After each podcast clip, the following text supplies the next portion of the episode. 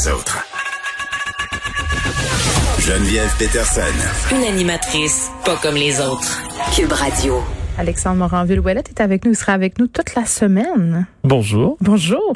Euh, on commence par se parler de vaccins. Plus de doses pour nous, aux Canadiens? Ben oui, ça a été annoncé par Justin Trudeau là, déjà cette semaine qui avait l'annonce là, comme quoi à partir de maintenant, on va recevoir 2 millions de doses Pfizer par semaine. Mais là, il s'ajoute un million à tout ça, un million de doses de Moderna qui vont arriver d'ici demain au Canada. Donc, 3 millions de doses en tout cette semaine. Ça commence à en faire là, du vaccin qui arrive. Donc, on, on a de moins en moins cette inquiétude-là de manquer de doses au pays.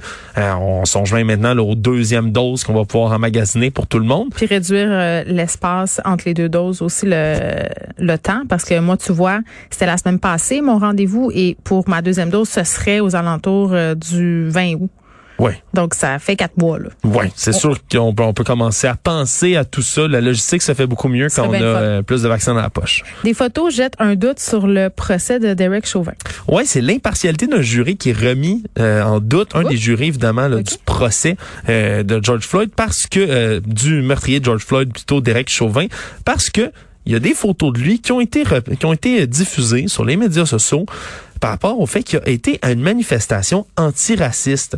On le voit avec un chandail aux couleurs de Black Lives Matter, avec une mention qui dit même enlevez vos genoux de nos coups. Donc évidemment en référence à cette histoire-là. Mais en même temps, excuse-moi, je vais pas t'interrompre, mais j'en ai parlé avec euh, la juge Gibault de la fameuse impartialité parce que je me disais, tu sais, à l'ère euh, des médias sociaux où on a des nouvelles en continu, est-ce que ça se peut vraiment trouver des jurys qui sont impartiaux?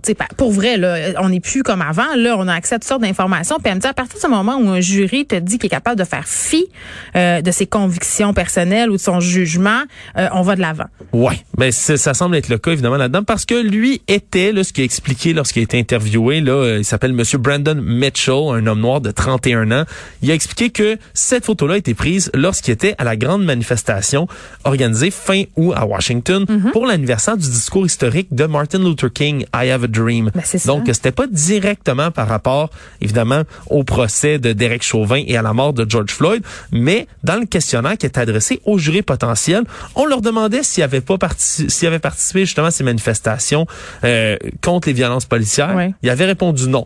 Théoriquement, Ouais, là, là, c'est là où c'est peut-être plus problématique. mais là. théoriquement, c'est vrai parce que c'était pas directement contre les violences policières. En même temps, il y a directement la mention enlevez vos genoux de nos coups sur le chandail quand On il y avait là pour juger Ouais. l'homme avec le genou lui-même sur le cou. Mm. Donc c'est ça, c'est débattable, mais on dit que ça en prend tellement pour annuler un procès qu'il qui y a a peu de chances que ça arrive. qui a intérêt à faire circuler ces photos-là aussi. Tu parce qu'à un moment donné, euh, bon, tu me dis que ça a été pigé sur les médias sociaux.